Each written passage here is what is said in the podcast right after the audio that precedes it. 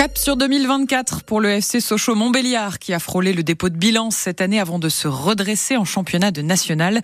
Les dirigeants du club de foot ont fait le point sur la mi-saison hier en conférence de presse et les garanties financières sont là. Le FCSM veut recruter au prochain mercato. Mercato.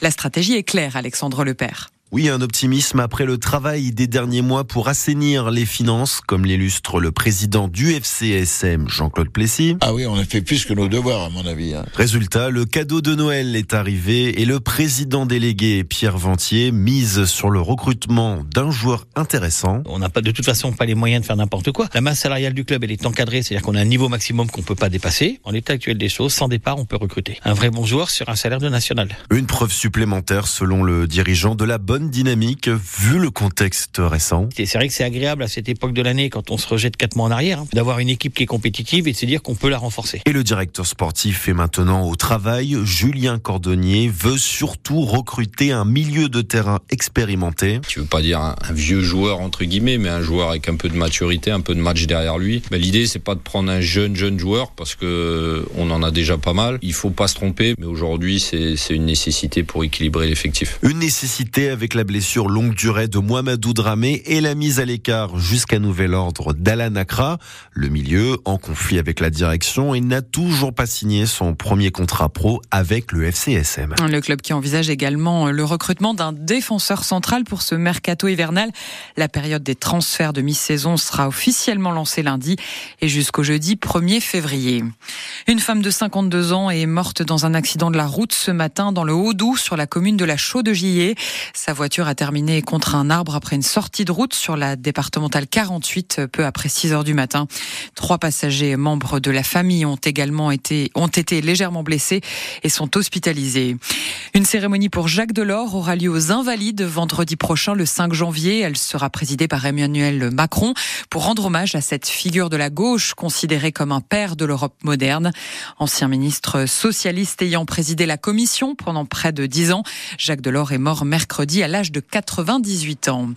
Des changements dans le secteur de l'immobilier au 1er janvier. Ils concernent les locataires comme les propriétaires. Si vous avez un projet d'achat, rénovation énergétique, prêt à taux zéro, on fait le point sur les nouvelles règles. Pierre en parent. D'abord pour la rénovation énergétique, l'aide financière MaPrime Rénove change. Elle sera accordée soit pour des rénovations d'ampleur si l'on fait au moins deux types de travaux et avec l'accompagnement d'un conseiller, soit pour changer son chauffage. C'est MaPrime Rénove décarbonation. Mais on ne pourra plus faire juste l'isolation. Pensez-y puisque fin 2024, vous ne pourrez plus louer les passoires thermiques classées GODPE. Ce diagnostic de performance énergétique devra aussi désormais être fait par la copropriété et non plus uniquement appartement par appartement dans les grands immeubles. Autre nouveau dispositif, ma prime adapte pour adapter son logement à la perte d'autonomie liée à l'âge ou au handicap. Enfin, dès février, le prêt à taux zéro pour un premier achat immobilier ne sera plus accordé pour une maison neuve, mais pour des appartements neufs en zone tendue ou de l'ancien à rénover. Mais il devient en revanche accessible aux classes moyennes. Pierre en parent. Le dernier verre de l'année approche à grands pas dimanche soir.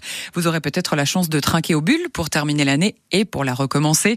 Et pour cela, les commerces de proximité ont toujours la cote. C'est le cas des cavistes, comme Ludovic à la cave Hugo de Besançon.